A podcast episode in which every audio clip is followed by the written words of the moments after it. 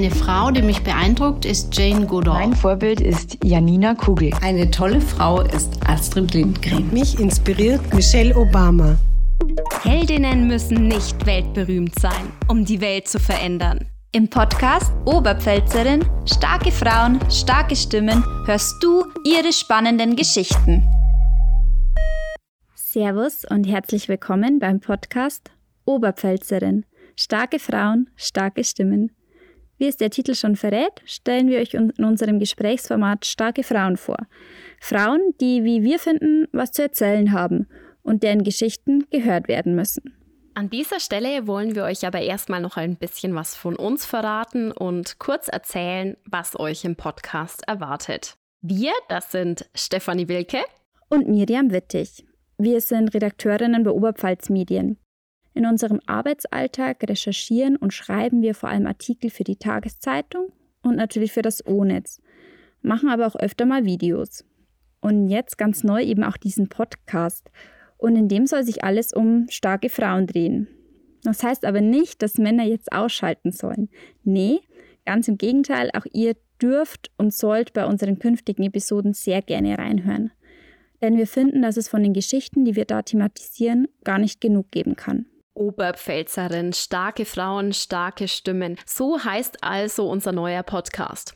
Warum haben wir ausgerechnet dieses Thema gewählt? Nun ja, wir sind selbst Frauen und wir finden, dass in den vergangenen Jahrzehnten in Sachen Gleichberechtigung zwar unglaublich viel passiert ist und Frauen ihr Leben heute selbst bestimmen, trotzdem kämpfen viele von uns aber immer noch darum, gesehen zu werden. Oder Steffi? Ich erinnere mich noch ganz gut an eine Szene in meiner Ausbildung, in meinem Volontariat zur Redakteurin. Ich war damals eingesetzt in einer Redaktion in einer oberbayerischen Kleinstadt und es war Mittagspause. Ich war alleine in den Redaktionsräumen und ich habe geschrieben. Dann kam ein Mann rein, grußlos, Sch mit Schnauzbart und Janke.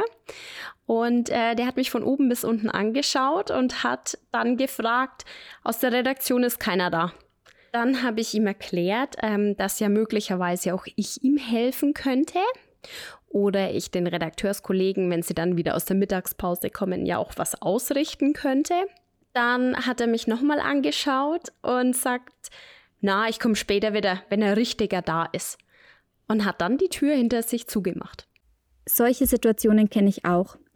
Und ich glaube auch, alle meine Freundinnen haben sowas in der Art schon erlebt. Ganz egal, wie selbstbewusst und selbstbestimmt sie sind und egal, wie gut sie in dem sind, was sie tun, wie super ausgebildet oder erfolgreich.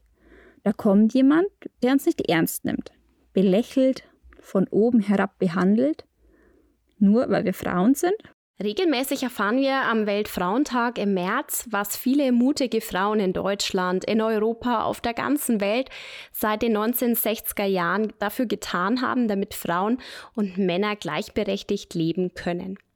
Das ist schön, das ist gut, aber das ist immer noch nicht genug. Ein recht aktuelles Beispiel gefällig? Ich sehe kein Argument, welches grundsätzlich gegen eine Bundestrainerin sprechen würde. Das hat Mitte März 2021 Nora Häuptle gesagt. Das ist die Trainerin des Fußball-Bundesligisten FC Sand.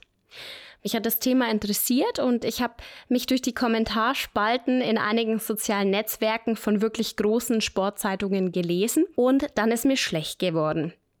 Ich finde, dass es eine total legitime Aussage von Nora Häuptle ist. Denn ersetzen wir Bundestrainer mal mit dem Wort Bundeskanzler. Und wie klingt das?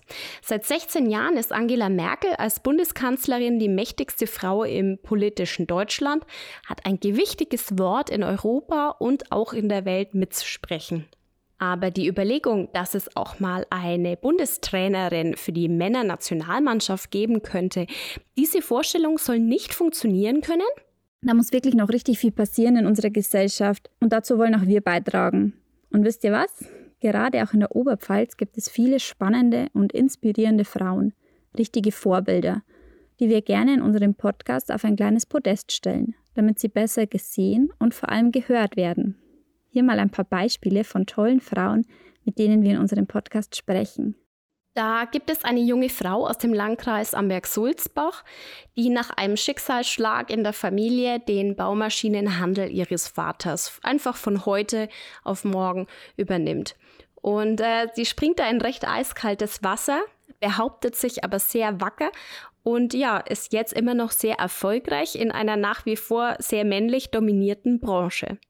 Einer anderen Oberpfälzerin wird bei einem schweren Unfall das Becken zertrümmert. Jetzt ist sie im Rollstuhlbasketball als Nationalspielerin erfolgreich. Sie hat ihr Leben komplett umgekrempelt und dabei niemals den Lebensmut verloren. Das finde ich tief beeindruckend. Und dann reden wir noch mit einer Kinderorthopädin aus Waldsassen, die regelmäßig nach Tansania fliegt und dort kostenlos Kinder operiert. Sie befreit diese Kinder von Deformierungen an Armen und Beinen, weil diese Kinder ansonsten nur sehr schwer ihr Leben dort leben könnten oder auch nur sehr schwer in die Schule gehen könnten. Die Frau aus Waldsassen sieht es aber überhaupt nicht als was Besonderes an, was sie da tut. Im Gegenteil, ähm, sie hat mir erklärt, dass das eigentlich nur ihre christliche Pflicht der Nächstenliebe ist. Uns inspirieren diese Frauen. Euch ganz sicher auch. Seid also gespannt, welche starken Oberpfälzerinnen bei uns noch ans Mikrofon treten. Viel Spaß beim Zuhören wünschen Stefanie Wilke und Miriam Wittig. Oberpfälzerin. Starke Frauen, starke Stimmen. Ein Podcast von Oberpfalz Medien mit Stefanie Wilke und Miriam Wittig.